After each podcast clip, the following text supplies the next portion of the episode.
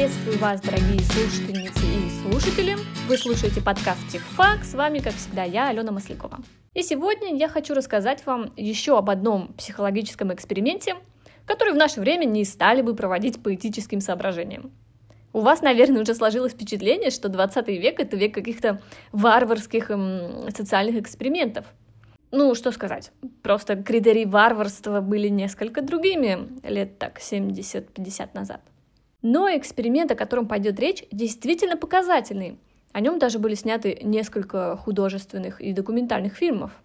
В этом же выпуске я напомню, как это было, и объясню, какую роль этот эксперимент сыграл в понимании некоторых психологических процессов. Речь идет о Стэнфордском тюремном эксперименте.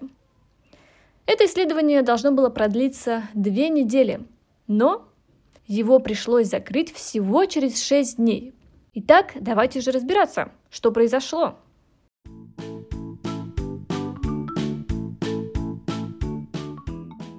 Все началось с того, что психолог Филипп Зимбардо вместе с командой коллег решил изучить феномен деиндивидуализации. А проще говоря, выяснить, как и почему человек может потерять свое лицо или перестать быть собой, если будем говорить попросту. Пораскинув мозгами, исследователи пришли к выводу, что для таких целей условия тюрьмы будут как нельзя более подходящими. И действительно, поведение как тюремщиков, так и заключенных настолько нормировано, что попросту не оставляет ну, практически никаких возможностей для проявления себя как личности, как э, индивидуальности, выходящего за пределы заданной роли. Сказано, сделано.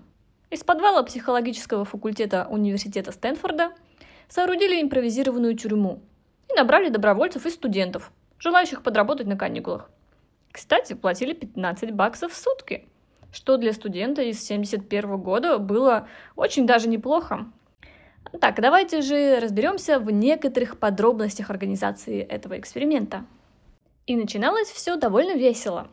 Для придания реализма а, после подписания согласия на участие – Студенты были задержаны без предупреждения одним воскресным утром силами местной полиции. Если вам интересно, вы даже можете найти фото этого, просто загуглите э, Стэнфордский эксперимент. Довольно любопытно посмотреть. Тюремщикам было дано задание охранять закон и порядок и решать возникающие тюремные проблемы. А заключенные были обязаны носить чулки на голове, что симулировало обритие их наголо.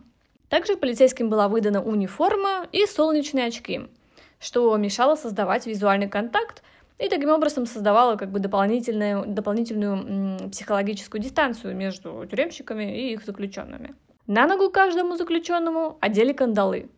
И хоть они никуда не были привязаны, это служило им постоянным напоминанием о своем статусе, таким символическим. Также заключенным запретили владение любыми личными предметами, и обращаться друг к другу по имени. Использовать можно было исключительно личные номера.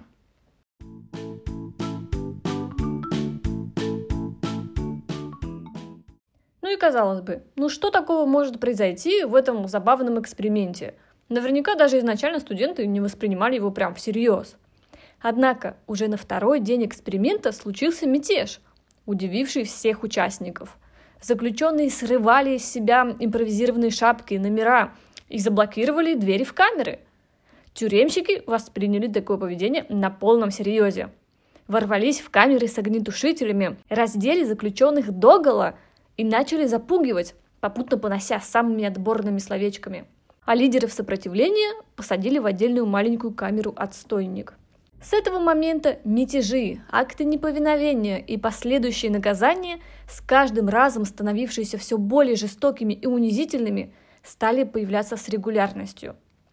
Дошло до того, что заключенные реально стали себя вести как заключенные даже в отсутствии тюремщиков.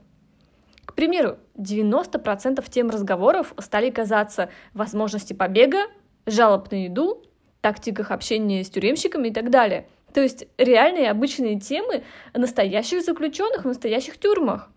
И это студенты, которые всего лишь несколько дней э, побыли в такой импровизированной тюрьме. Вся степень размытости границ игры и реальности стала явной, когда родители одного из заключенных после дня визитов объявили, что будут привлекать адвоката для вызволения своего сына. А чтобы вы, уважаемые слушатели, оценили динамику изменения личности одного прилежного и воспитанного изначально студента, я приведу выдержки из его дневника, мой вольный перевод. Запись за несколько дней до эксперимента. Как пацифист и человек совершенно не агрессивный, я не могу себе представить ситуацию, в которой должен буду ограничивать чью-то свободу, или уж тем более плохо обращаться. Запись сразу после инструктажа. Покупка униформы придает атмосферу развлечения этому спектаклю. Сомневаюсь, что многие из нас разделяют серьезность ожиданий экспериментаторов. Первый день работы тюремщиком.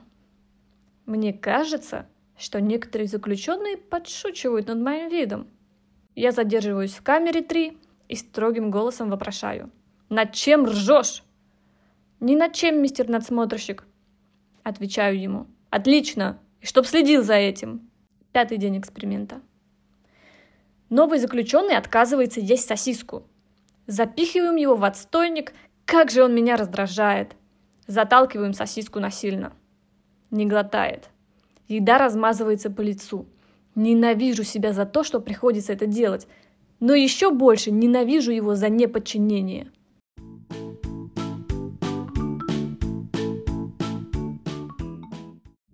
Как можете судить сами, эксперимент полностью вышел из-под контроля.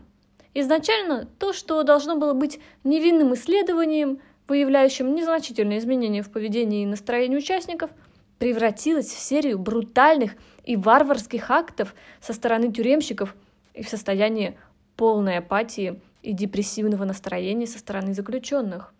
Все участники перестали разделять с четкостью, где заканчивается игра, а где начинается реальная жизнь. Эксперимент решено было прекратить.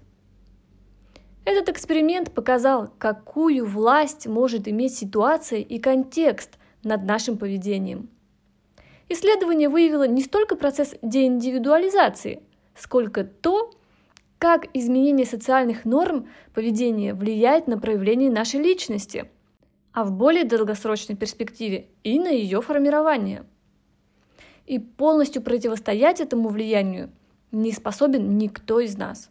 Однако, осведомлен значит вооружен, не так ли? Постараемся же оставаться лучшими версиями себя при любых обстоятельствах. Вот прям как тост прозвучало. Пойду выпью за это. Всем пока, до следующего воскресенья.